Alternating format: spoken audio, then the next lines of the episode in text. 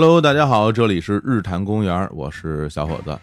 我相信啊，今天这期节目啊，这个很多的听众点进来收听啊，很可能是因为我们这个标题啊，这标题里面这个涉及了理财啊这个话题，相信大家对这个领域呢一定是很有兴趣的。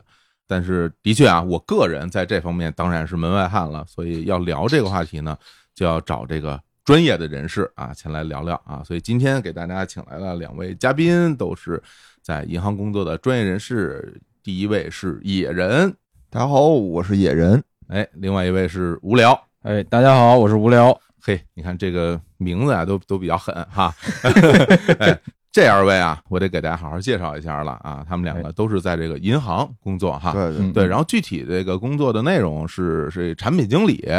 这个产品经理具体是做什么事儿的，我还真不太清楚。比如像无聊，你是做什么工作呢？在银行啊，我是在银行主要负责这个线上渠道，就是可能大家常见的什么网银，嗯，什么手机 APP 这个渠道这个产品经理，以及配合这个线上渠道的一个营销的一个工作。哦，那等于说我们在这个 APP 里看见的好多产品都是你这边定了，然后发布出来，发布出来的，然后以及一些这个线上的一些营销活动，嗯，看到一些什么那个。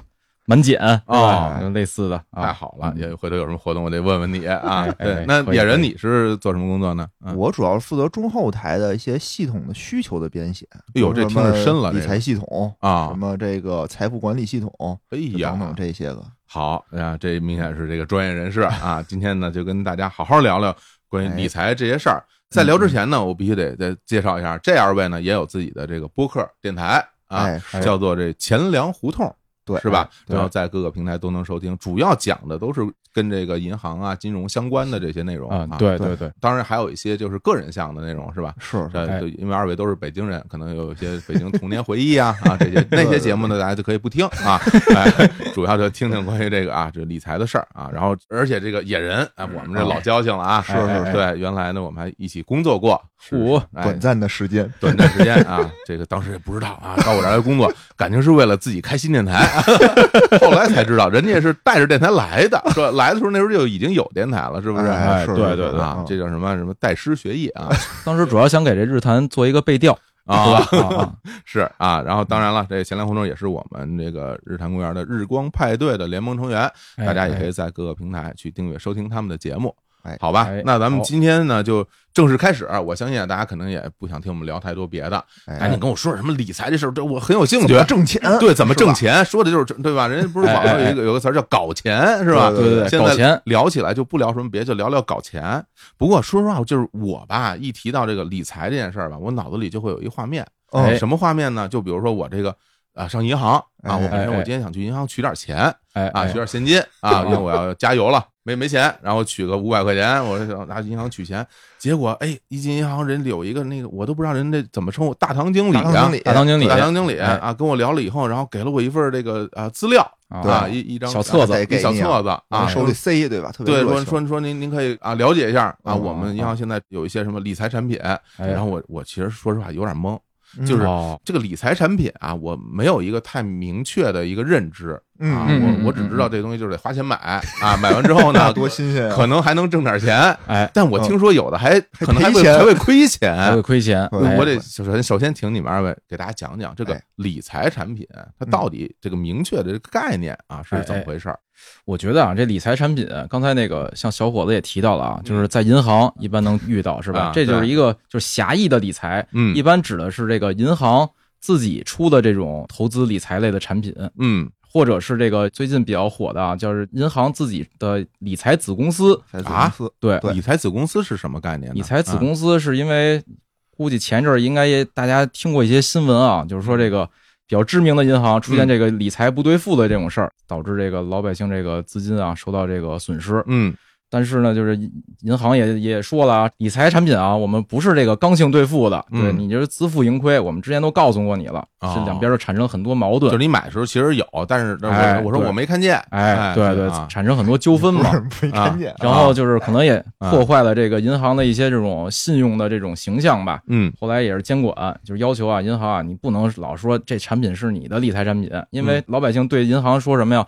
来这儿就买东西花钱了。你就不能够赔本儿，那是，对啊就大家对银行是很信任，是这种这种认识的，对吧？就是是是，对于普通的，比如像我们这种老百姓来说，对银行呢，肯定是都属于都是国家开的，我们肯定是这么认认知这个事儿，对对对对是吧？是不会坑我们钱的。所以就是监管也是一八年的时候啊，就出了一个规定，就嗯说这银行啊自营的这个理财啊，要逐渐的转换成这个，他你自己成立一个理财子公司，哦，你把这种产品啊剥离出去，只要你不能承诺你能刚兑的产品，你就不要自己说这是我们银行出的，哦，你就说这是我们子公司出的，嗯子公司是吧？你要是有点什么事儿了，你找我们子公司去。嘿哎哎哎就，这么说吧，哦，一旦如果出现什么系统性的风险，嗯万一啊，不是说咒谁，就是万一出了风险，谁倒闭啊？子公司倒闭，对吧？哦相当于它的风险是稍微可控一些的。明白。如果是你这个银行的话，出现一些风险，那可能就是篓子就比较大了。明白，所以说嗯嗯。现在就有很多就是所谓的银行子公司，理财子，所谓理财子就是这个对理财子。就是一般说的就是这种叫，也是一种理财产品，嗯这是狭义的啊，就银行自己的理财产品和理财子出的这种理财产品嗯。是狭义的。这种广义的理财产品呢，就是可能就小伙子在这个网点儿嗯，被这个大堂经理强制塞了很多传单的，哎，这些就是至少我觉得是持牌的金融机构出的这种呃投资理财的产品，这是嗯。广义的概念，可能包括了什么呀？保险的、基金的、哎，券商的，嗯。这些可能都算这个哎广义的理财产品吧。嗯对，哎，你说这个还真是，就是我自己嗯。听人家来讲说啊，最近我这个买了个理财，哦，我说是吗？然后就说说您买了个什么呀？啊呃，一般我听的最多的就是说说买一基金，哎哎，说买一哎基金。哎，但说实话，我觉得这个基金啊，好像种类非常多，是吧？没错，啊没错，没错。而且这个基金后边还有一些后缀啊，就比如说有基金说是什么是什么什么股票基金，哎还有的是哎，我就说不出来了嗯啊，就就买过股票基金，就就听说啊，什么。股指，哎哎股指哎股指基金，哎，这这怎么样？还要知道另外一个？你肯定还听过一个嗯叫货币基金，哎呦，余额宝，哦，余额宝听说过哦，听说过啊，对，所以说这个基金其实是属于这理财产品的一类，我可以这么理解吗？嗯，我觉得可能还是这理财啊，就大家老把两个词混了。我觉得，哦就是投资理财，一般都说投资理财嘛这。是一种嗯行为。我感觉投资和理财啊，还是有细微的区别的。哦，这样啊，我感觉就是理财是什么呢？就是让这个你的资金啊保值增值，嗯一般叫理财产品。就你看它这个定义里边啊，是嗯保值在先，就是尽可能的是不用本金的这种回撤，就是不会太赔钱。啊，本哇，这非常专业啊，这个词儿啊，啊，本金回撤，就是说其实就是亏了，亏了亏了。啊对对。好啊，不爱说这词儿吗，我哎哎，太好了，就多说点这种词儿，因为回头我们在那个产品上看的都是这种词儿，啊对吧啊对对对，着火不能叫着火，叫走水。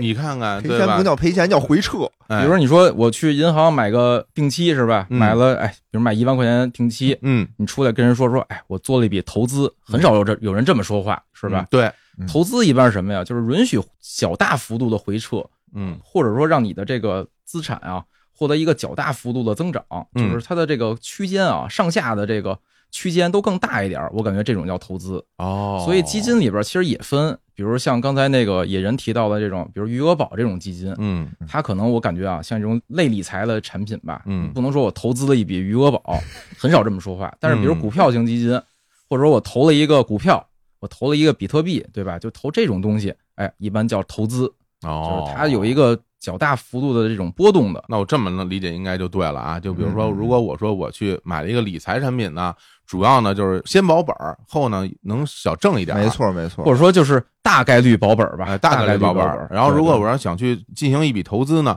那我就要承担相应的风险了。哎，有可能会多赚点儿，但也有可能会多亏点儿，没错，没这没错本质上是不一样的。对对对，那咱啊，我觉得这样，咱就一个一个说，一个一个捋一遍吧哎，就先说说这基金吧，因为我我觉得是这样，就是比如说对于普通人来讲啊，这个炒股这件事儿吧，我觉得风险太大。哎这个我我身边炒股人非常多啊，然后我当然我个人也也炒过股啊，我原来上一份工作的时候啊那也是因为身边同事好多人都开始炒股哦了，你想想看，连我这种门外汉都开始炒股那是什么状态是吧？哎，就是股灾之前呢啊，对吧？我也炒股，但的确这个东西啊，感觉啊，真是风险太大了，没错是吧？就今天一个跌停是吧？明天又一个跌停，后天又一个跌停，什么呀？大盘跌停，那你赖得了谁呀？是吧？就非常危险。哎但是后来我就听人跟我说，哎，说你买买点基金就会好一些。但其实说实话，到现在嗯我也没买过，嗯我也没买哦过啊。自从干了这个播客，就没有也没有资金了，那就没有资金了，还积什么金啊？对对啊，就没有资金，所以可能对贷款比较熟了。现在嘿嘿嘿，刚刚还完啊！行，那咱们就先聊聊吧，就关于基金啊，因为这个嗯可能跟我们平时大家的哎关系会比较近一点儿。对哎，如果如果您听说这个基金啊，很多朋友买，我我也想买买，但是我觉得啊得先了解，了解完了之后有，什么对吧？对是什么？对哎，那讲讲这关于基金它到底有什么分类啊？这行这分类吧嗯，其实分类特别复杂，基金的分类哦它有不同维度那咱先说说基金的这个操作的这个逻辑好不好啊？逻辑。那比如说吧，我买了一个基金，嗯嗯嗯最后可能会挣点钱。哎哎它里边是我买了这个东西，这钱往哪儿去了？最后他们怎么着挣的钱还能分我点儿？哎我其实我对这逻辑是感兴趣的啊啊，这块儿啊，其实小伙子说到了，就是一种分类方法，嗯就是我看我投资的范围嗯去分类。嗯。第一种啊，就是货币型基金，嗯。这个就是比较常见，就是余额宝、各种宝，嗯。就是当年应该是最火的一个产品吧。嗯。这种产品呢，它投资整个运作模式是说，我募集完了这个资金之后，嗯，我会投一些短期的债券，然后呢，还有短期的这个银行间的这个同业拆借市场，嗯。主要都是以短期为主。为什么呢？因为大家买过余额宝应该都知道啊，它是今儿买了，明天就能取出来，嗯。或者今儿买完之后，比如说你付款的时候，你就能用这个余额宝付款，流动性非常强，所以它的投资呢也是这种短期的这种呃投资的标的。嗯然后呢，它可能比如买一个还有一个月到期的债券，嗯债券到期之后，我获得一些这个债券的收益嘛，嗯这个收益，哎，我均分到这个货币基金的份额里。嗯货币基金呢，它是讲究的是份额，一块钱一份额啊。比如说小伙今天买了一块钱，嗯，然后过了明天有些收益了，转成这个份额转给你，转成一块一了，啊，转成一块一，哎，那我就挣一毛。哎，就挣一啊，毛。当然可能里边还扣一些手续费啊，对它有一些严谨啊，还有一些税费，哎然后哎最后我只挣了一分钱，那也挣了是吧？啊，一分钱也也挣了对对对，啊，那等于就是，比如我买了这个基金，比如你是基金经理，哎哎。是吧？是我听说有这么一个一个职业啊，金经理，哎，比如那你就拿着我的钱，或者野人也买了，野人野人买十块啊啊你你就拿着这些钱，呀，一大口袋装着，然啊后你就去弄这个买打开各种各样的网页，哎啊，先看这个同业市场哎，这笔交易不错，比如有银行挂单说想买买点存款，嗯。我我这笔钱哎转给这个银行嗯一个短期的一个借贷，可能是三天，可能是一天哦都有可能。然后比如有这个债券市场，哎，我看这个有这短期快到期的债券，哎嗯，我弄一笔挣点利息钱，哦，就是这个散碎银子，基金经理就干这个对对对对然后就大家呢就等于就是我信任你了，你帮我去哎挣钱了，对对我得到一些收益对对，那这会不会亏呀？这个啊，就是啊历史上货币基金好像有过净值跌到过一块以下的时候，啊但是呢，极少极少情况，哦，除非就是比如说银行间市场上啊的这个存款有极大的这种稀缺性的时候，可嗯能它赎回遇到问题了。比如银行答应过三天我把钱还给你，嗯可能在同业拆借市场上啊，这利率标的极高的时候，他买不着这笔钱了，嗯可能会出现一回撤，极少出现。所以就是这种产品啊，收益率低，但是呢，就算是保本吧。哦，就是比如从一个银行专业人士，一定不能告诉你货币基金是保本的。哎，但是从咱从老百姓角度啊，你买个这种东西啊，收益率也不高，嗯不会太担心这个亏钱的风险。对，流动性又不错，哦，对对对那这货币，比如买这货币基金，比我这存一个这个定存收益嗯会是高还是低呀？货币基金现在啊，二点大概二点几吧，二点几二点百分之二点几。哦你要是买一个定存，你看什么时间了？五年期的话挺高的，四四点多呢四。点多，但是它流动性好，哦五年期你就得五年才能拿回来这个不能动利息啊！对对对哦，那这个是你放进去随时都可以随时都可以动随时给你算利息的那种。对哦，哎呦，那这个是比较灵活了。比较灵活。对啊对对对，所以你那儿零钱啊什么的放着。其实，在这之前啊，我我想再说一下，就是嗯基金的这么一个概念，嗯哎，就是基金有别于其他的这些产品，比如股票这些产品，嗯，股票啊、债券啊这些东西，其实它是有一个明确的投资标的的。明白嗯。基金它到底是什么呢？其实它不是一个什么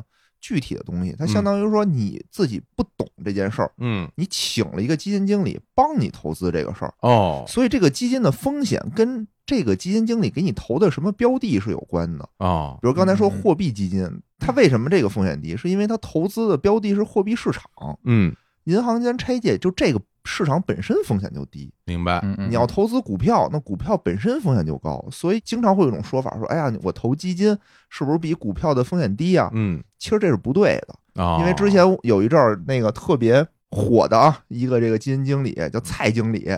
挣了钱是蔡经理，赔了钱是经理蔡。哎呀呵，就听这姓儿就就有点风险，我告诉你啊。对对对，啊所以比如他就是专门投这个股票半导体的这个股票嘛，嗯就本身风险就很高，所以他当时基金涨的时候涨得也很快，赔的时候赔的也很快哦，啊。但比如你相对于工商银行来说，它的波动就是更大一些的。明白啊，等于就是这个要看你买的基金到底是什么种类。什么种什么种类咱们说了，有这个货币型的，对，哎就是比较稳健了，是吧？稳健但收益可能也不没那么收益高，没那么高，对吧？然后这股票型呢就比较相对激进一点激。进一点就跟股票市场一样嘛。那还有其他的这个，就是基金里还会还会倒腾点别的啊有有也挣点钱。还有一个叫债券型基金，债券，对，啊它就是以买债为主，买什么公司债、企业债，还有国债，啊，它会是买债。嗯。一般啊，债券型基金流动性就没有这个货币型基金那么好了，嗯，就是它一般有一个就是封闭啊多久，一般是半年或一年的一开放。等于也就是有个期限了。对，因为你啊。你要投资这种债券啊，你要想获得一个比较高收益啊，你还是得长期持有嘛。嗯。就是相当于你把钱交给基金经理了，他买了一个长期债券，你也嗯能获得这长期债券里面的更多收益嘛。哦，对对对。哎，你说这债券，我忽然想起一件事儿来，就是哎。前不久啊，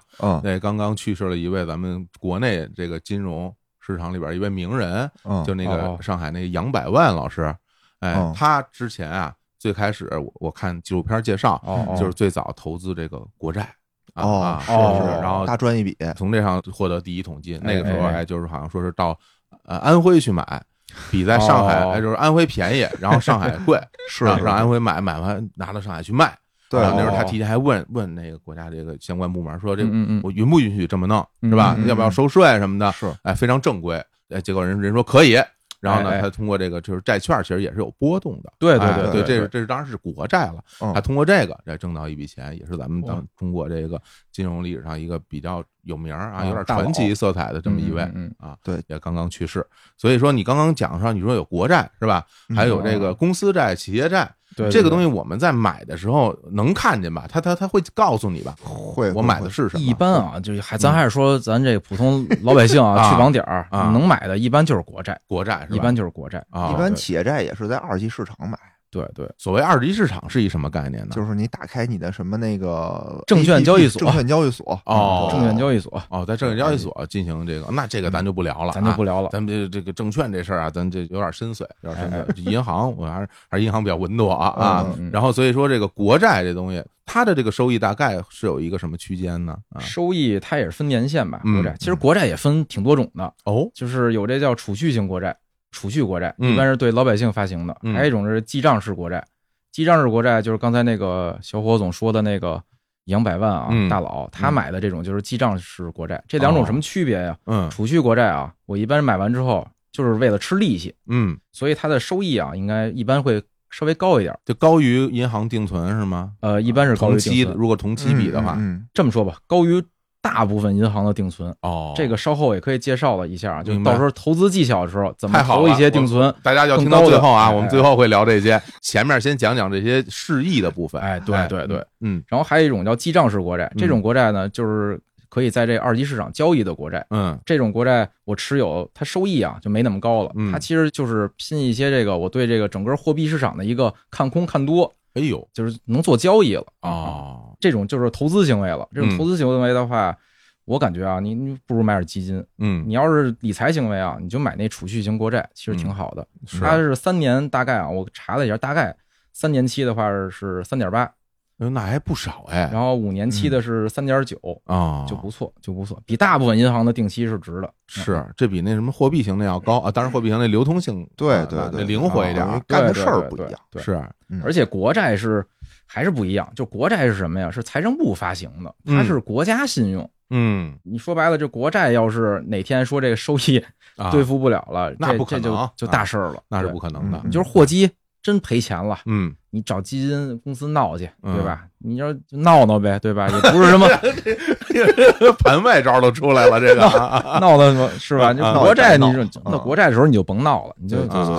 躺平就完了。明白明白。哎，那我听你们这么一说啊，给了我一个粗浅的一个认识，哎就好像说，因为原来比如说像我父母那一辈人，嗯他们的手里有点钱，基本就是存银行了，哎，要么就两种方式，一种呢就是一个所谓的活期啊活期哎，活期存款。另外一个呢，可能就是一个定期存款，对对吧？存个两年、五年啊，对是吧？我不知道是不是现在有没有两年啊？就是在这种啊，他们基本上就是这样这样的方式把钱就存进银行。哎，但是刚刚听你们一说，我感觉。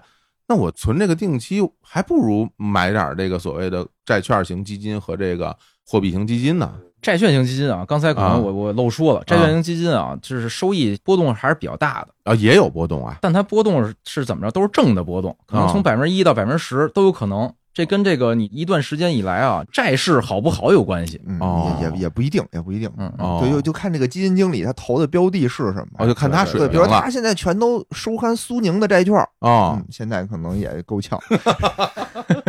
球队都没了，就是去年吧还是前年，恒大不是有一阵儿那个债券哐哐跌的那个时候哦？恒大这啊，企业债券啊，对对哦对，因为这种东西企业债券收益还是高一些的嘛。嗯，对。哦，但是，一般债券型基金啊，它一般操作就是你买一些比较知名一点的债券型基金啊，嗯。肯定是不能说肯定啊，一说肯定嗯。就成刚兑了。就是嗯一般情况下不会让你说这本金有回撤的，嗯。只是收益可能哎今年行情不好，可能百分之一、百分之二都有可能，挣的少点儿，行情好的时候啊，可能就百分之十几，嗯，反正我见过百分之十几的债券型基金。哇，那非常多了，对对对，就是看这个债市行情好不好了。哦，而且这个债券也是跟你那个股票是一样的。你要说你就买在高点上了，这事儿也也就那什么。哎，你说这个，我忽然想到一件事儿。哎哎哎，嗯之前我有时候看新闻啊哎，就说这个债券什么，就比如国债发售日啊，哎，嗯。有好多人就去排队，排队，然后自己去买这个债券，嗯是吧？那等于是它其实是有定期发行的那么一个时间。这个可以关注那个啊。财政部，财政部它发行之前，它会提前在财政部官网上预告，哦。然后你要跟银行，比如跟网点比较熟啊，嗯。你就可以提前问问，或者人家也会提前给你打招呼，说，哎，哦，大姐。大爷嗯。说：“这个哪月哪号？哎。哎，要卖这国债了，嗯。您想着点啊，赶个早来我们这儿。有时候啊，大家看到那个营业网点还没开门呢嗯，开始排大队了，排大队有时候就是买国债买国债，买国债哎，有时候取医保，啊啊啊，这，这就是国债跟那个定期它的差别的地方。嗯，嗯，国债不是你想买你随时就能买着的。对对对对，所以说大家如果买这种什么债券型基金的话，首先你不用去排队自己买啊，有这个基金经理帮你来操作哎这个事儿，对对对，是吧？但是这收益呢，也就不见得稳定了。不见得稳定了。对对，跟这个基金经理的这个关系就比较大了。对哦，我觉得货基感觉啊，你跟基金经理的关系就不大，就是债基就明显大了一些。哦你要到股票型基金啊，就更大了。是吧？嗯对对，行。哎呀，我觉得这关于基金啊、债券哎是吧？哎这些事儿可能大家就脑子里可能会有个概念。我觉得信息量还是非常大的。大家嗯如果是没有呃完全听明白呢，您就倒回去哎哎再听一遍。那个再听一遍我再说一下啊，哎就是基金还有一种基金啊还有叫混合型基金，哎哟，这个就是说什么叫股票型基金？股票型基金就是说你必须投股票。说我最近啊市场行情不好，我能不能空仓？我能不能就卖了？啊，不行，你有一个投资比例，它有一个持仓持仓比例。对，顶多是说我全都换成工商银行，但你哦不能低于百分之八十，我记得好像是。而且一般这种股票基金啊，你不能全换成工商银行，啊对还有还有这个分例子离度的这种要求。哦它有很多就是你说我最近市场不好，我想空仓，不行，哦，那必须买，必须买。债券基金也一样啊。那就是这个股票基金是只许买咱们中国的 A A A 股 A 股 A 股哦，它又分两种，比如有 QD 的，专门投资海外的；有港股的，专门啊投资也有这种可买也有国外也有型的啊，也也有有有。然后也有就是一般的这种就是 A 股的嗯大部分吧，大部分。嗯嗯然后混合型呢，它就没有这种比例的限制，你可以换成债券，嗯你也可以换成货币基金，就嗯都可以。你也可以拿现金，嗯都行，就它更灵活一点。哦，哟，那这个那这得更看这基金经理的水平了，没错，对对是吧没错它既要选股，他又要去平衡股和债啊，还有这货币市场的这种关系。哦，对我觉得啊，就你不如把你的鸡蛋啊分散到不同的基金经理身上 哦，对对对对，这个听起来有道理啊。嗯对，那其实现在就大概这个关于基金什么已经非常明确了啊。其实简单说，就是你把钱给一个有本事的人，让他给你挣钱哎没去，错没错，你信任他是吧？让他帮你挣钱。哎他要对对对是哎真有本事，或者说运气真好，他能多给你挣点儿。如果呢他这个运气差点儿，或者是哎哎比较菜，呃，有可能也也也也给你弄赔了，没那么啊是吧？其实还有一个，怎么又有一个没完了？这还啊，就是嗯股票型基金这块吧，它还分两种，因为这东西确实是复杂。我觉得不说吧，不太合适。啊，它分主动型和被动型两种。这其实就是回到刚才那个小伙子问的有一个问题，指数型基金。啊你听到老师股票基金、指数型基金，对，这就是看它这个运作方式，一个主哎动式，一个被动式了。哦嗯，这怎么讲呢？就是主动型啊，就刚才我们说的，看基金经理对吧？他想投哪投哪个。嗯，还有一种呢，就是说我做了很多各种指数，我们经常也能听到什么沪深三百，哎，股指，对吧哎哎哎，什么上证五零，哎，就是这个呢，是相当于是这个交易所我发布了一个这个指数，嗯比如什么叫上证五零啊？就是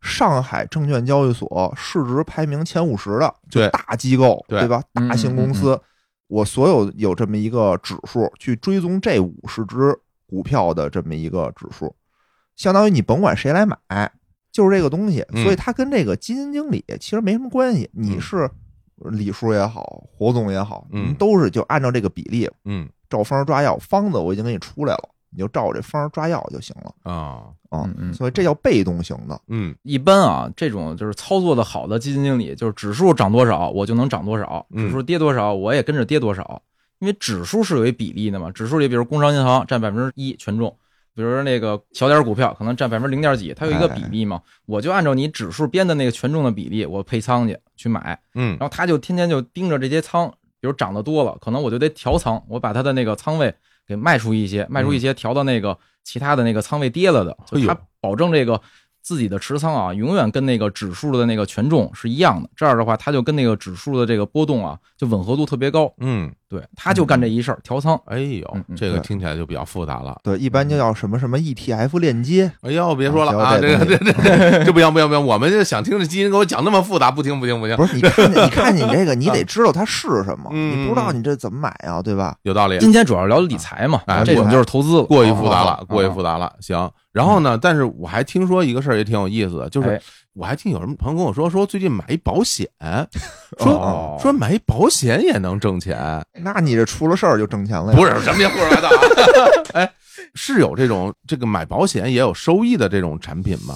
啊这种是一种比较特殊的保险，就嗯是保险本身啊是不能有理财属性的，哦它是一个保障嘛。嗯但是呢，就是国家当时是有一个政策出台，给了一种特殊的保险牌照，叫那个养老保险、嗯养老保障。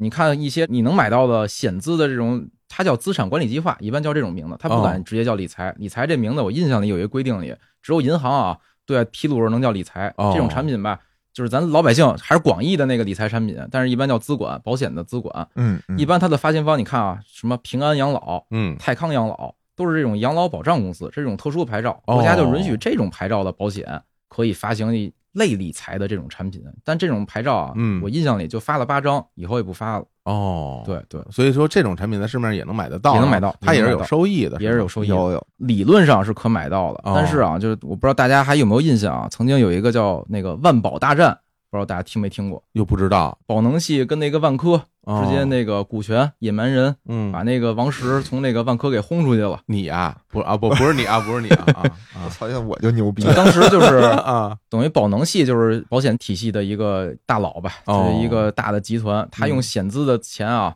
强行的去二级市场买了很多这个万科的股票，一度达到了第二股东的这么一个权利再买一点啊，就超过第一大股东了，哦。他就控制了这个万科了。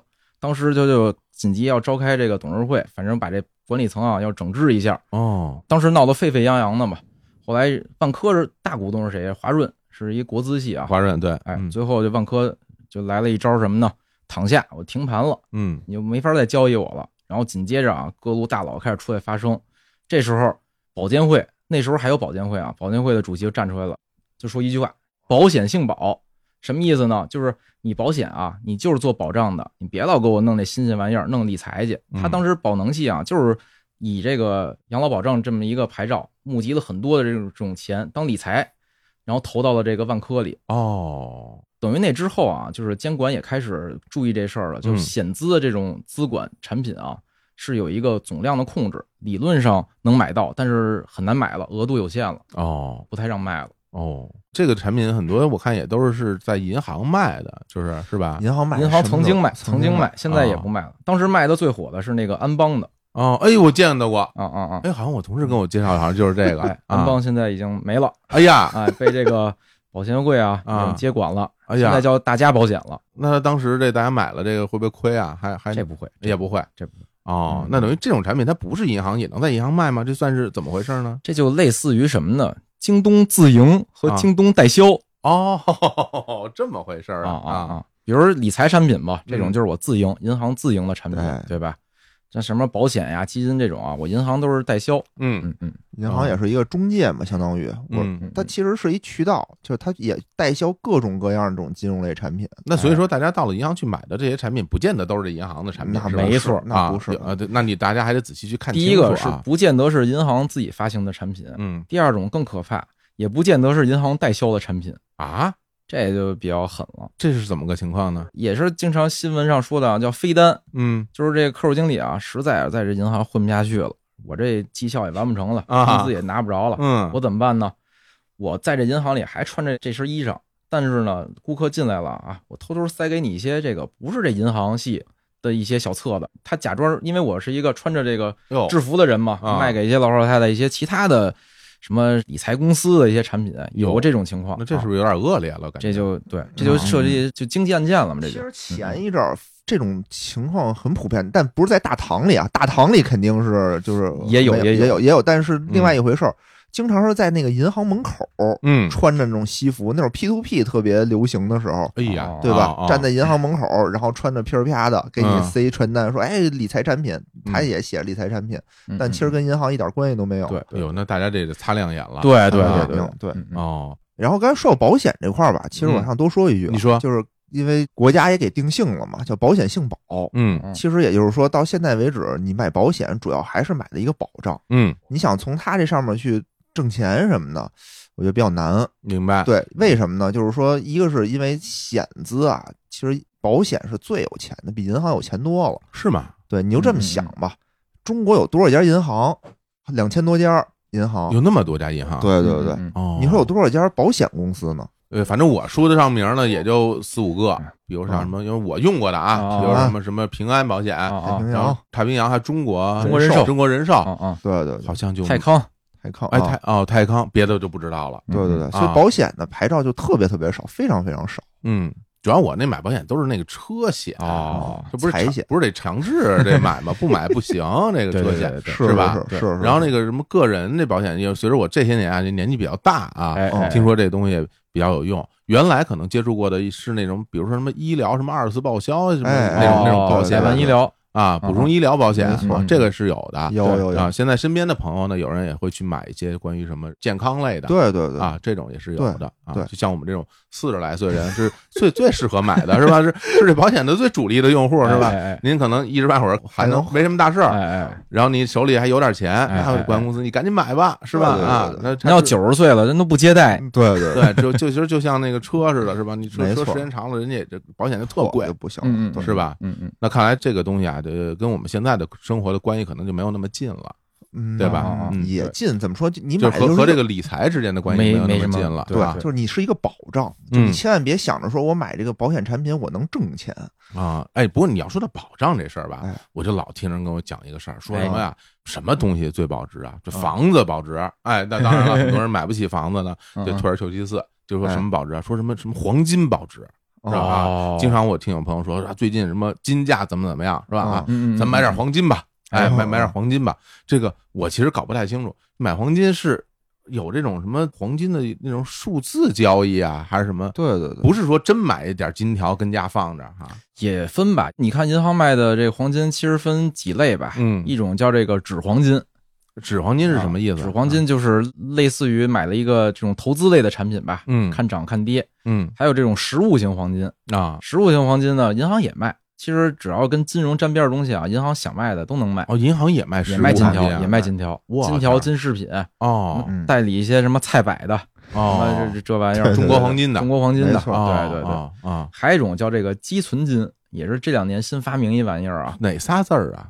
积累的积，嗯。存款的存，黄金的金，什么意思呢？这就是类似于我买了一个黄金啊，类似于定期似的，给你点利息，哦，你又能体会这个金价波动的刺激，又又能享受这个存款 带来的这个利息，哎，集这个稳健与刺激于一身。我这个听起来非常刺激啊，这个啊，但是啊，就是存款那利息不多，嗯。那个金价的波动啊比较大。哦。对对对，就是刺激更多一点儿。哦，哎，这个我我特别感兴趣，因为黄金这东西啊，自古以来嗯在咱们中国人民的心中，哎它是非常重要的一个对对对一件事儿。对对，当然了，在当代的这个金融体系里面，嗯这黄金储备也是一个非常重要的一个，对对是一个储备用，对对甚至你的货币价值嗯，都和黄金的储备有直接的关系，有某种隐形的这种对吧？对有这种关系。然后大家有时候经常说，哎呀，什么最近好像我听人讲，就说嘛，最近可能经济形势不好啊，嗯。那是不是就买点黄金保保值避险。避险怎么怎么样？那这事儿到底靠不靠谱啊？这买黄金到底真的有那么强的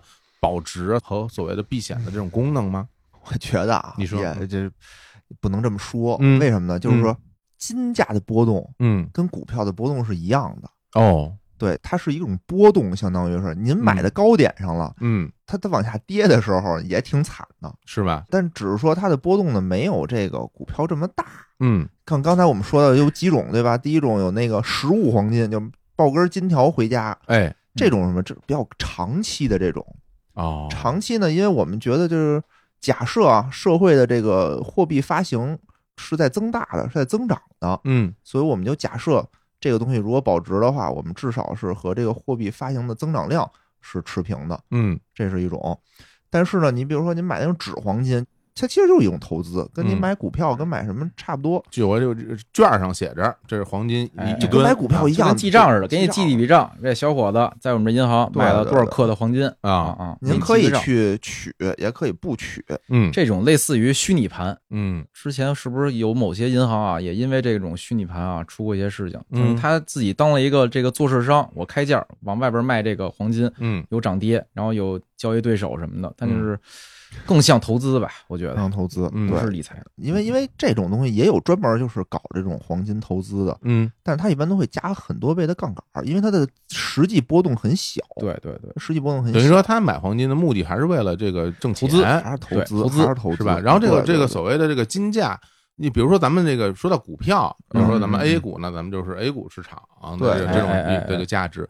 那这黄金这个价值，它是有一个国际上一一个市场，还是每国家都有各自的市场啊？就是世界上啊有几大这种黄金交易市场，嗯。价格呢其实也不会差太多，但是呢，就是它每天这种交易市场都会有一个报价，嗯。但是我们对这个可能比较陌生，因为我们平时不是太太。我举个例子啊，嗯。那个原油，嗯，我们大家都哪个哪个什么原油交易所今天的报价是多少？是是啊，是不一样的，啊嗯，这属于这种和我们平时日常生活接触起来就比较遥远了。遥远哎遥远哎。对那说回来，就是说这个投资黄金，就是说买黄金这个事儿，嗯到底对于我们普通人来说有没有意义呢？我是这么理解这事儿的啊，啊，就是买黄金能保值这件事儿，其实是一个怎么说呢？是一个老观念吧。嗯因为黄金最开始啊是跟美元有一个比例挂钩的，哦就是这世界上有多少黄金，我就能发行多少美元。哎，曾经是这么挂钩的。嗯，这样的话，就是大家觉得买黄金是什么呢？我就是能避险。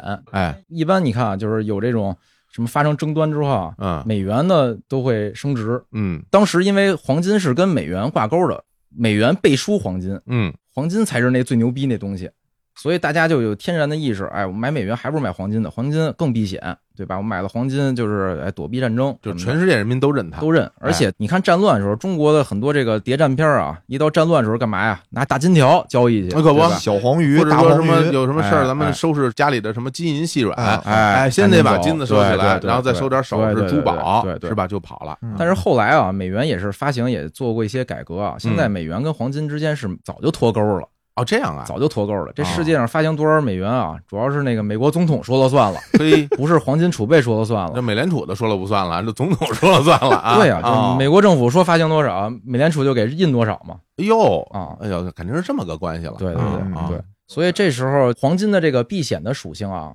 可能是存在根深蒂固的存在大家的这个心里。对，是这样的对。原来有一句话嘛，叫做“盛世古董，乱世金”，对啊吧？为什么有这句话呢？嗯是因为你这个货币也好，是什么东西也好，你一打仗，你这个政权啊一倒一倒台，你这就变成废纸了嘛，嗯相当于嗯对吧？嗯对，那黄金的，就刚才也说了，全世界人民全认。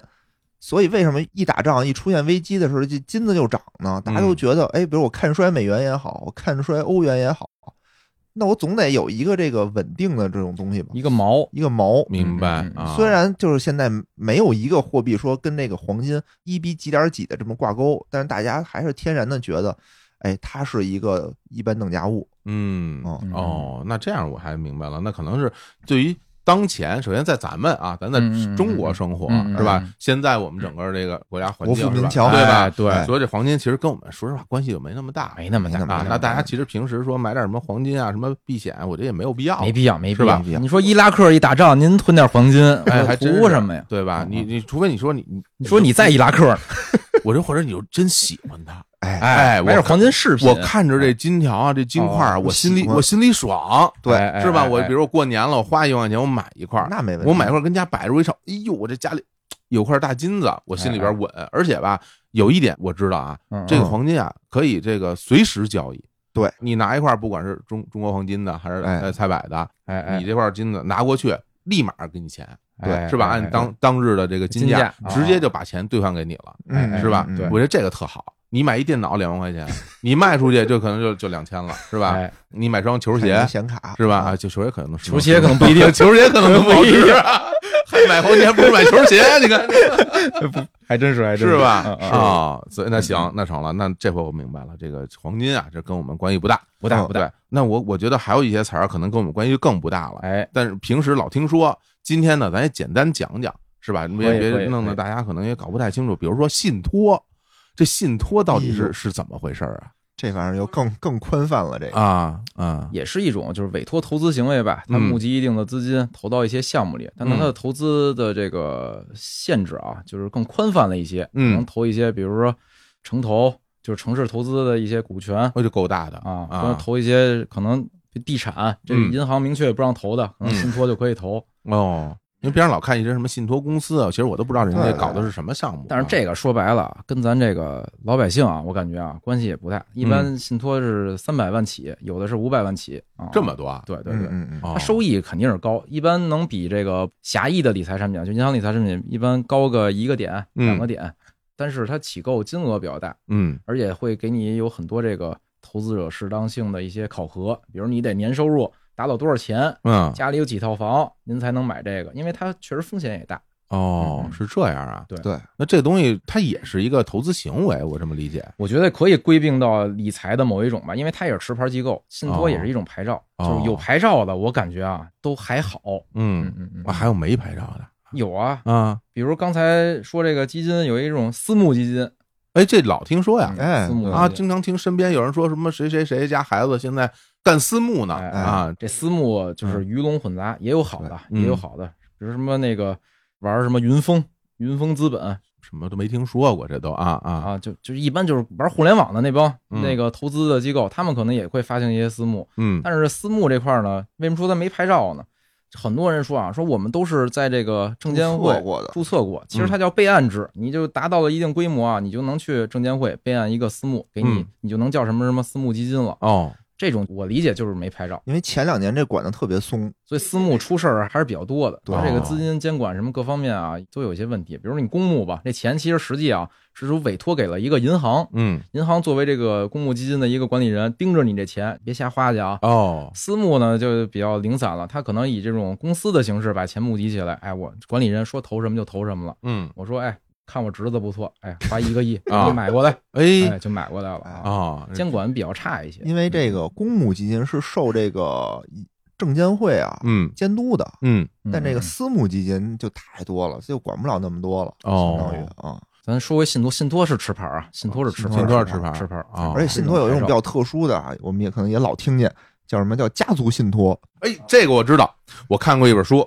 我看过一本哎书啊，这个当年我这个炒股嘛，你你这看的够偏的，还没挣钱呢，就想怎么成立家族信托了。哎，你你你你得学习嘛，哦然后人家给我推荐说啊说你要炒股啊，我我啊身边的同事啊我推荐说我给你推荐两本书，哎。说你把这两本书啊好好读一读，啊啊，你这对于你炒股啊大有帮助哎，啊。一本书呢叫做这个道氏理论啊啊，道氏理论啊，这个说是这个道琼斯指数什么这那的，反正这一个大大佬这意思哎哦。道氏理论啊。另外一本书呢叫做这个股票作手回忆录哦啊哦，哎，讲的是这美国传奇股票作手啊。嗯哦呃什么呃杰西·利弗摩尔，哦就是他这个集息记录嗯啊，哦从最开始这个证券市场还都是什么那个纸袋子呢，那时候就开始做 还是喊呢，交易基本靠喊。对他那儿就还是小孩儿给人喊，嗯，后来呢自己进入到这市场里边打拼啊，嗯也挣了特别多钱，然后就赔光了啊，又挣特别多钱哎哎，后来又赔光了。后来又挣特别多钱，嚯他说哎。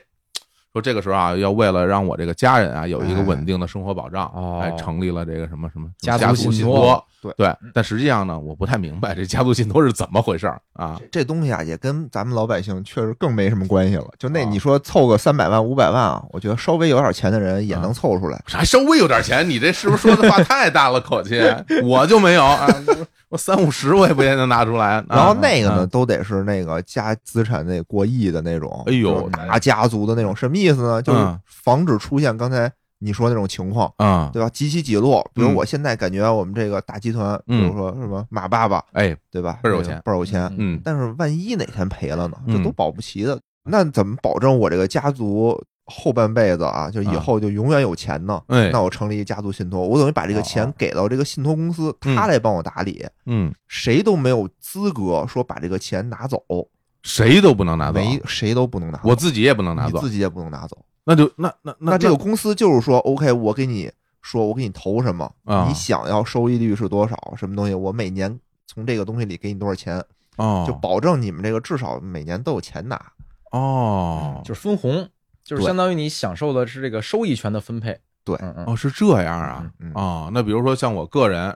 呃，比如别我个人，比如他个人 啊，比如他，我就没资格了。比如他个人啊，这他也不知道是谁啊，哦他个人最后公司倒了，自己呢哦破产了，破产了，上了这黑名单了，哎成老赖了。但是那个他在信托里的这个钱，哎，跟他没关系，没关系，是吧？清算时候也清算不到信托里对那你家人依旧作为受益人，有分红权利的人，对，能够得到这个里边。那唯一的一个风险就是这信托公司倒了，是不是哎就没戏了？没错，对对，是不是是是是是这样的，哦，就经常防，一个是我经营出现风险，嗯第二或者就是说我的二代，对吧？我儿子不行，嗯，我儿子天天就喜欢网红，哎呦，这怎么办呀？对吧？啊天天打赏给人网红，网红还不搭理我，哎呀这，怎么办呀？嗯，他虽然败家子儿，但他嗯还是我儿子，我得保证他有钱花，不能过得太惨，有生活，嗯有生活，对吧哦？那我就给他来这么一信托，嗯，至少就是说我的下一代什么的。那这个起步价格是不是就得更高了？挺高的，非常非常挺高这我觉得就类似于你自己成立一个信托计划。你想投多少钱？你像投多少钱？之前就是说三百万、五百万的啊，它有一募集的这么一个过程的，就不是说我拿这三百万、五百万，我得可能得啊一，百个人，每个人拿三百万、五百万的，哎，我成立一个信托计划，我去投资去，哎，这等于家族信托，就我一个人拿出了这个一百个人，每个人的三五百万，你想想这多少钱啊？天啊，嗯三五个亿三五个亿嗯啊，啊啊！对，就干这些事儿干。这没错，哎呀，听起来跟我们的大家的关系比较远啊比。较远。但是我对我们的听众有信心啊啊！您嗯您未来如果都能有哎，如果您您最后真的能够发展特别好，那成立一个家族信托也未尝不可，哎是吧？分红人能胜为我们吗？这都什么玩意儿啊？哦，行行，那看来这个呃，这个因为平时在路上我有时候会看到啊，哎哎哎对对对什么信托集团呐、信托公司啊啊，然后看来这跟那我们平时所谓的这个理财，老百姓理财吧啊，关系就不是一个不大概念不大不那我还有最后一个问题啊，我觉得哎我今天问题非常多啊，也带来了很我们听众很多的问题啊。嗯。还有一个就是说，我在这个金融 A P P 上，因为现在有很多金融 A P P 啊，哎比如京东的金融京东金融阿阿里的、蚂蚁的是吧哎，都有这金融 A P P 上，它上面也可以买这些嗯，投资啊、理财的哎。这些东西是吧？对，那它和银行之间的这些产品有什么关系吗？首先先说一个小道消息啊，哎，他们现在都在整改呢，哦，以后都不让他们卖那个银行的产品了。这不是小道消息，这早就说了，这是公开消哦，息。就本身他们上面是有银行产品，以前也有现在已经不让他们卖了，哦因为要切割开、隔离开，银行卖银行的，在自己渠道。嗯。然后他们上面能卖什么呀？基金、嗯保险嗯这些产品，就这些产品本身身他们就自营渠道比较弱，就委托银行卖也是卖，委托他们卖也是卖，哦，等于他也是渠道是吗？他也是渠它道也是渠道不是他自营产品，那他哪有资格自营啊？除非他自己有牌照，除非他申请牌照，有吗收购牌照有？吗？咱们国家有这样的？比如那个蚂蚁、支付宝，它不是收了一个天弘基金吗？啊天弘发的基金，你就可以理解成这是支付宝的基金。哦，但是京东我印象里是没牌照的，哦，那也就是代销的，代销的代销的，其实也是代销的，天弘基金也是两个主体但是这块是这样，嗯就是说，比如说啊，我在银行可能也能买基金，我在这种平台上也能买基金，是。啊，可能基金都一样，嗯。哪个好呢？就是我推荐大家啊嗯，在这些互联网平台上买基金。哎，你不等会儿，是你说一个这个银行工作人员为什么要推荐那我大家们像理不像人啊？是吧？那这你得好好讲，为什么会这样推荐呢？第一啊，别来我们这儿买，我就可能少加点班儿。哎嗨，这这这是不别别瞎说，别瞎说，啊，不能不能说正经是这样，就是说正经的啊。银行作为一个非常强势的一个渠道，嗯，因为大家对银行有一种天然的信任感，这个很重要。对，所以银行跟这个基金公司做这个谈判的时候啊，它议价能力极强。嗯所以，比如说你从银行这个渠道就卖一笔基金，可能银行要提的这种手续费的这个收入啊，就会比较高一点。一般是百一，对，百分之一一般是百分之一。卖基金一般银行的手续费是百一，但它可能会搞活动，可能会给你打折。哦，这是银行和基金公司之间的交易哈。对对哎，然后，比如基金公司跟这种互联网平台啊嗯也会谈，但是呢，可能这些互联网平台啊，就你别看它，比如流量很大，嗯但说白了，老百姓真金白银掏钱的时候，往银行掏钱和往这个互联网公司掏钱啊，心里不是一劲儿。那是啊，所以在那儿买呢，就会有一些这种申购啊、手续费的一些优惠。哦，比如你在什么，比如天天基金上嗯买基金和在银行买基金，手续费差挺多的，不差挺多的。呃都没听说过啊啊！我觉得这里边的确是有一个非常重要的一个一个事儿，就是所谓的信任度。信任度，对对吧？就是大家比如说我们到银行去买这东西，可能心里边就会觉得就很踏踏实实了，对吧？对，那比如现在啊，大家比如到什么京东的产品啊，然后阿里的产品啊，也会觉得哎相对靠谱，是吧？嗯这两个嗯大公司是吧？大家都清楚。有的你再说其他的，可能大家都说哎呀这是什么呀？这是是我这钱投进去会不会就打水漂了？对那会不会就亏了？嗯是吧？就就会非常非常慎重了。毕竟都是自己挣来的钱，也不白来的，嗯没错，对对？吧？但是为什么建议大家在那互联网平台上去买呢？因为根儿上，嗯银行跟互联网啊都是渠道。嗯你最后啊，说白了，你真闹事儿，你得找那基金公司闹事儿去，嗯，嗯对吧嗯？赔钱了。所以就是说，你在银行买，无非就是多掏点手续费罢了。哦，银行，你说这个我在银行买的赔了，银行可能就哎给您一个这个某某基金的客服电话啊，你给他们投诉一下，你看好不好使？哦，这样是这样，对哦，银行可能不承担这种责任。对原来如此啊！但是银行就是还是老百姓更信银行嘛，所以溢价强，嗯对只是溢价能力强。行，那我觉得其实聊到这儿啊，就是大家其实对于我们平时日常生活里面嗯，能够接触到的，啊哎，就这些这个所谓的，我说管它有的是理财产品，哎，有的是投资产品呢，其实讲的也就差不多了，哎是吧？我们可以带着大家稍微回顾一下。温故知新，咱们按照这个时间线啊，咱平时哎。可能见最早的可能就是呃存款、存款存款啊，这个活期存款、定期存款，这个呢都是固定利息。固定利息。我存多少钱，我能收益多少钱，我是在存的当天我就知道。都知道，哎对吧？对，嗯嗯。嗯，现在比如说最高的定期存款是吧？这固定利息能够到多少呢？比如说现在就披露这个答案了嘛。哎，披露答案啊了啊，就是一些小的银行啊你要买定期，我见过最高的啊，五年期能到这个百分之四点五，就非常可观了，我那其实很多了，很多了，非常其实很多了啊。对，你想那个国债，嗯，就是五年期的收益是多少是就说四吧，百分之四，这大家还排队买呢。排队买嗯啊而且就是大家普遍的认知啊是对的，国债的收益率是高于定期的，嗯但是呢，有些这种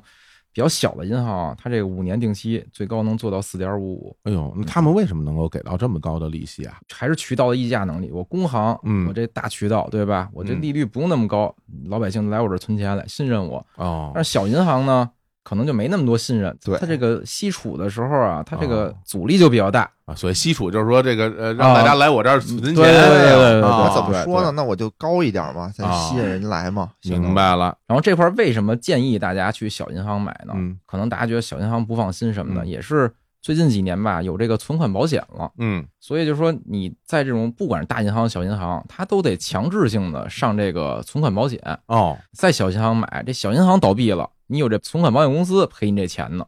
哦，它其实是有一个，我感觉啊，这可以理解成一种套利的行为吧。明白了，明白了，明白了。但是啊，它这个保额是五十万以内啊，嗯就是五十万以内投一些小的银行，嗯有这个存款保险标志的，嗯利率高，你就无脑投五十万以内啊。行，嗯，哎，我这也不错。是吧？嗯反正我也没有那么多啊，哎，然后其次呢，这个下一个就是关于这个基金了。哎，刚刚咱们也讲了，这基金有这个货币型的基金，是吧？哎有这个股票型的基金，哎有债券型的基金，哎还有这个呃混合型基金你看我这记得还挺不错不错可以可以啊，有这基金。当然，您也可以自己去买这些产品，比如您自己去买债券，对是吧？啊哎国债、企业债，嗯如果您信任他们，啊，但是国债不不存在信任信任这概念了啊。对对对如果企业债你信任他们，你也可以去买。哎还有就是那关于这黄金的事儿啊，哎我们刚才也聊了，那可能哎黄金大家也就没有没有那么必要了，是对是除非就是喜欢，是吧？特别喜欢啊，看着黄金心里高兴啊，哎还有 还有就是信托是吧？嗯希望我们每一个听众都能买起自己家族信托啊！哎哎哎，对，那我觉得说到最后啊，还有几个我觉得是最现实的问题，我们开篇就聊了，我觉得哎这个必须要问问你们，就是所谓的这理财的建议啊给大家一些建议，因为刚刚你其实说的特别多吧，我也没弄太明白，就是我我到底应该去怎么着去理财。但是这理财这事儿吧，我倒是觉得它有一个大前提，嗯这大前提就是所谓的，就是我多少钱，我多少钱我可以理财？它它有没有一个一个基线？比如说我两千块钱，我能不能做个理财，是吧？或者我两万块钱，它有没有一个标准？对于在你们看来，嗯嗯嗯，我先说吧，你先说说好吧我来说啊说我的一家之言啊。哎我觉得就是说给人建议这件事儿吧，其实特别难。哎，它难在哪儿呢？就是你每个人的情况非常多的。是啊，假设啊，我说我有一万块钱也好，有两千块钱也好，嗯那根据你个人的情况，这两千块钱对你来说是一个什么钱呢？嗯比如我就家里好几套房，嗯对吧？我根本就不在乎这两千块钱，这是玩儿，嗯这是一种情况。还有我兜里一分钱也没有了，搞砖毛毛镜的这种，我嗯就剩这两千块钱，指着过日子呢，哎这也是一种。这不同情况不一样，嗯所以你没办法说我就这两千块钱，我该怎么弄？是就好像什么，就好像我咳嗽一声，你有可能你就嗓子眼儿痒痒，有可能您就那个新冠了。哎嘿，嘿，这个这太太严重了，对这这就太严重了，不一样。这种明白？就首先说，看看大家这个说用于理财这个钱，应该是专门干这个事儿的是钱。您的哎说我就关在本儿钱，对，把你这个自己的生活费啊，什么日常开销哎提前预留出来，排除出去以后，对剩下的所谓的真的是闲钱，闲钱，可以进行理财，这是第一点，第一点这是您的建议哈。对对对对啊，对然后第二点，比如说这个就是闲钱，嗯，比如两千块钱嗯这种闲钱，我最开始有一个定义啊，就投资和理财。哎我觉得要是低于一万块钱吧，啊，您就投资，哎，比如买点比特币，是吧哎？呦我的妈呀，这个你看当时就是几块钱买比特币那帮人，啊那就是一种闲来无事瞎投资，哎，哦没准就挣了。因为这种钱啊，你真的理财百分之一、百分之二的收益，你这一万不块钱以下喝，你挣不着多少钱，你不如搞一个这种大的这种波动，没准你就暴富了。就当你本金小的时候本金小的时候，啊，但如果你本金大了，我建议你就是以这个理财为主，稳健一点。对保值啊的前提下，呃，有一定的这个增值。嗯，对对对，哎，有有一定道理哈。嗯嗯啊，这东西就是分层吧，我觉得是分层吧。有一部分钱您您得是那个维持生活、嗯保证生活安全为主的嗯这一块儿，但这个比例是多少呢？跟您自己自身情况而定。行，对对吧啊，这块儿您就理理财，买点这种保本的东西。嗯然后呢，剩下的小部分呢，您说我这个想追求点刺激，嗯，您就投投资，但一定就是说啊控制风险。行这，那我现在我现在这么说，我我咱们举个例子啊，哎，可能对于大家来说可能比较适用。比如说嗯我有十万块钱，哎，嗯嗯，这十万块钱呢，首先纯粹的就是我的这个闲钱了啊，闲钱，哎，闲钱哎，不是我这个明天等着吃饭的钱，哎不是我要准备要还贷款的钱，就是一个哎闲钱，十万块嗯。这十万块，您二位给出个建议吧。这十万块应该啊哪一部分放在哪儿，哪一部分放在哪儿？这咱们这么一个一个理财计划，能不能免费给我们听众啊提供这么一个小建议？当然了，亏了不赖你，好不好？对，啊这不好，这真的不好弄，因为啊每个人这没有一个特别固定的，以你的习惯呢，比哎如说这十万就是你的就，是我自己。哎哎哎那我可能五万块钱先买个银行理财，首先啊，等会儿啊哎，首先五万块钱银行理财。理，财，剩下的五万块钱我可能就买股票、投股票基金什么的了。然后你因为你会是吗？啊，嗯。对，也不是会，反正就是这个看情况得投资一下嘛，你才能升值嘛能，还是要多挣多挣钱，还想多啊。挣，钱。那你所谓你要买这五万块钱这个理财产品是哪类的产品呢？就是那个银行的理财产品，就叫理财，叫理财。是，吧？它的收益大概会是多少钱呢？就是这个利息？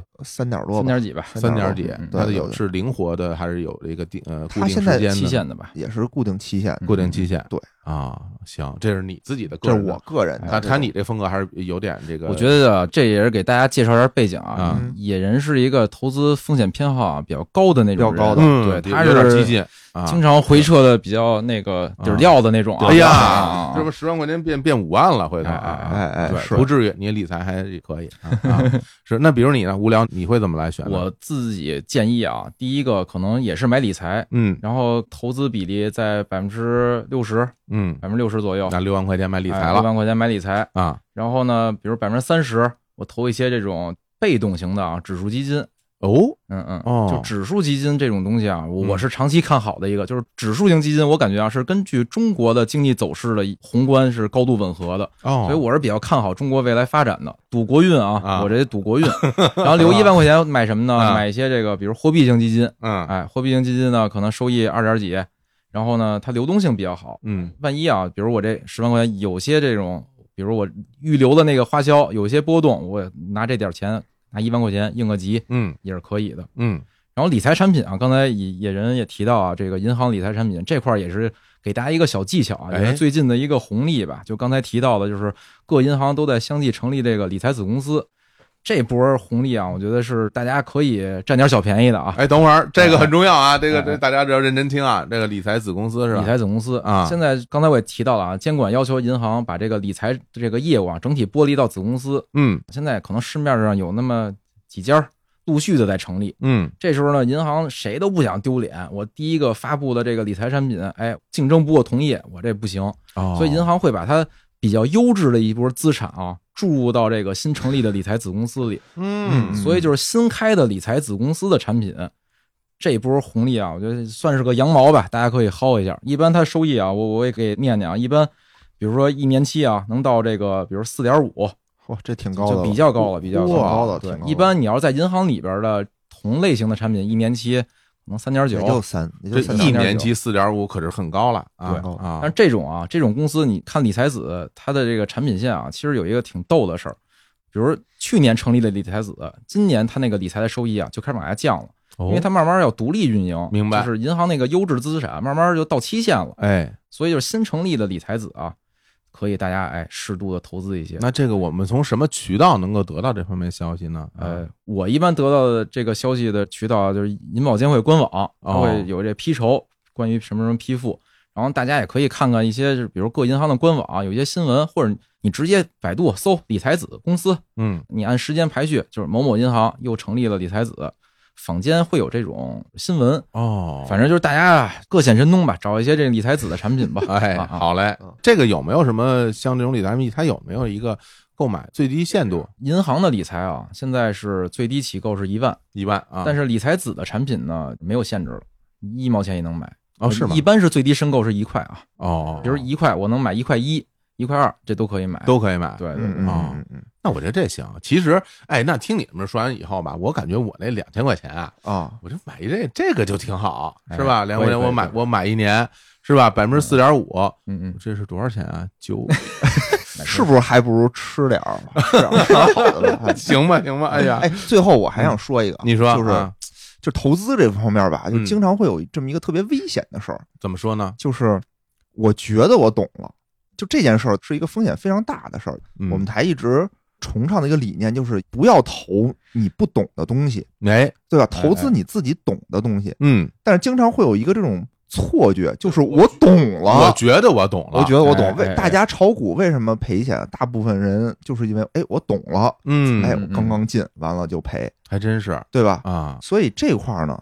一定一定要慎重，就好像什么呀？就好像你说减肥，嗯大家都知道怎么减肥，对吧？少吃多运动嘛。嗯，但你实际情况过程当中，可能你做不到。是，你这个投资也是这样的，就经常你知道这件事儿，哎，我好像知道了，但实际就算你是真知道，嗯，你在抗拒你这种人性的过程当中啊，你不见得你能做到。对，还真是，嗯所以银行啊，就是真的是也是为咱们这个普通老百姓着想，嗯，它设置了大量去评估你的风险承受能力的这种问卷儿，好像是有提的这种，题，好像是有投提的资者适当性管理，在你这投资之前，他会让你先选一些，然后最后给你出，哎，您是属于什么类激进型的型、基金稳健型，稳健型，对对对而且有的产品，比如刚才我们说什么信托呀，对吧？什么一些什么私募基金啊，就这些东西，它有一个门槛儿，什么一百万、三百万这些是的，门槛儿。是的，嗯它并不是说说歧视您，这些东西不让我们老百姓投，这就是哎有钱人投，不是这样的。嗯，这是设置了一个门槛儿，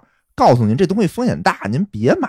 是，嗯哎，这个生活还是要有最基础的保证的，对对对，所以那些风险问卷也是，就是咱们还是认真做，认真答这个题。是。哎今天啊，我把二位请来啊，哎，其实呢，就是聊聊理财这个事儿呢。一方面啊，是想让大家了解一下啊，哎就是哎说具体的我们平时在市面上经常能够见到的嗯啊，所谓的这些理财产品啊，啊是这个基金啊，什么这些东西，它到底是怎么回事儿对是啊？另外呢，其实我内心还的确是有刚刚你说的这样的一个想法的，嗯就是我身边其实也会有不少的朋友，包括我自己啦嗯，在我年轻的时候我也曾经因为看见别人挣钱，冲动过，就是说对啊，大家都买股票是吧？然后大家都能挣钱，嗯那我也想呃来一把，我也想试试，是吧？对，给我的一个最深的感受是什么呢？就是说我那时候真的是一点都不懂啊，比如说股票，哎我是一点都不懂。那周围的这个同事啊、领导啊，啊他说，哎，说你你你买个这个吧，哦哦那那我就买个这个吧。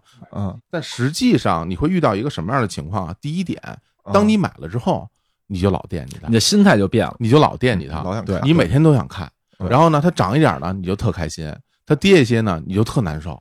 它严重了影响了你整个人的心态。没错，没呃，错，我觉得更进一步的就影响到你这个工作和生活的这种状态，是吧？嗯另外一方面呢，就是你最后，比如你挣了钱了，你什么时候该卖，你也不知道哎，啊对，。这个时候你就问别人，别人其实也不能替你承担这个结果。对对，所以最后给你带来一个什么结果？大部分人因为不知道什么时候该卖，可能你一开始挣点儿，后来就赔了。对哎，然后呢越赔越多，然后最后实在不行了就卖了，然后亏了不少钱，是吧？很多时候大家都会经历这么一个过程。嗯，嗯其实我也经历过这样的过程。是其实，在那之后，我对于这件事儿呢，呃，相对来说就会比较保守了，啊，为呃，那挺好的哎，为什么为什么会比较保守？嗯？正如你所讲，我觉得就是因为我不懂，对，我不懂，哪怕我第一次买股票挣了几百块钱，挣了一千块钱，我觉得这都是纯运气，没错，它是撞大运，它不是你真正的说，好像说啊，我因为我今天炒股我挣点钱，我未来我就可以靠这生活了，或者是说嗯嗯嗯我看别人说买点基金什么挣点钱，我我买我也能挣钱，它不是这么回事儿，对对对，对吧而且？我也冷静点想就是这玩意儿没人懂，谁懂？你说谁懂股票？你说这基金经理说特牛，你看哪个基金经理说连续十年他基金全都保持那个行哎业也少没有很，少，还真是，没有也不是没有，就很少。还真是嗯啊，就是这种，我觉得就没人懂。所以大部分基金经理就还也不行。而且我觉得这个刚才啊，咱们说，比如有十万怎么投，其实嗯还有一个标准，嗯这也是一个业内大佬啊嗯给我传授的一个标准，就是你投资到这种股票的里面呢，你要拿你的月收入，比如说我六个月嗯，到一年我的这个月收入嗯的总和我投进去，这时候你的心态是能控制的比较好的。哎，就比如我一个月就挣三千块钱，嗯对吧？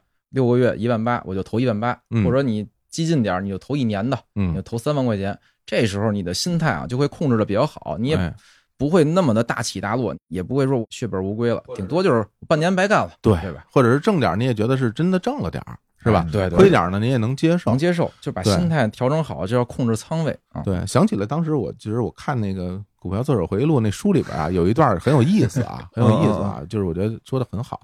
就有一个人呢，就是给这个主人公啊嗯，打电话说：“我呀，最近得找你帮个忙了。”说为什么呀？说我最近睡不好觉。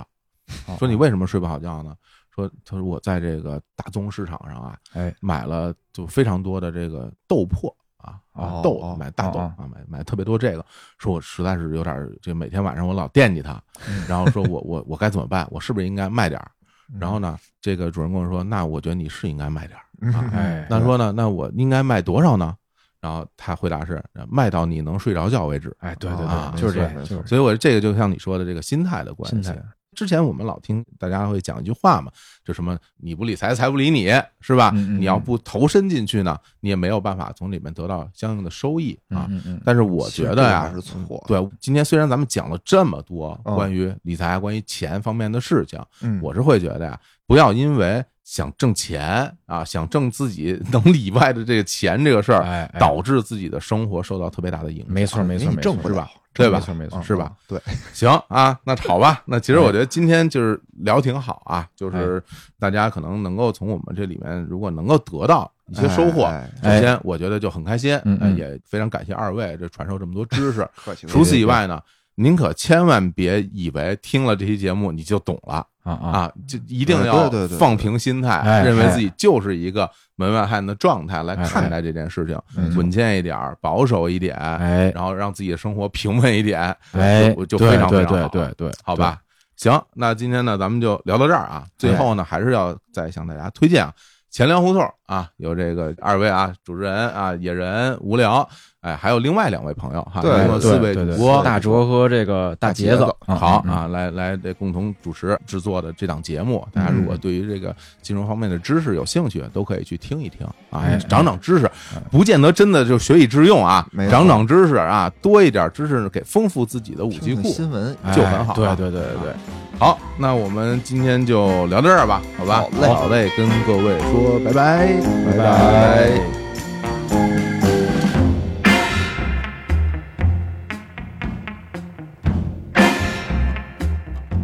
节目最后呢，如果大家想跟主播与听友互动，欢迎加入钱粮胡同的听友群，请添加微信“钱粮胡同 FM” 的首字母 QLHTFM，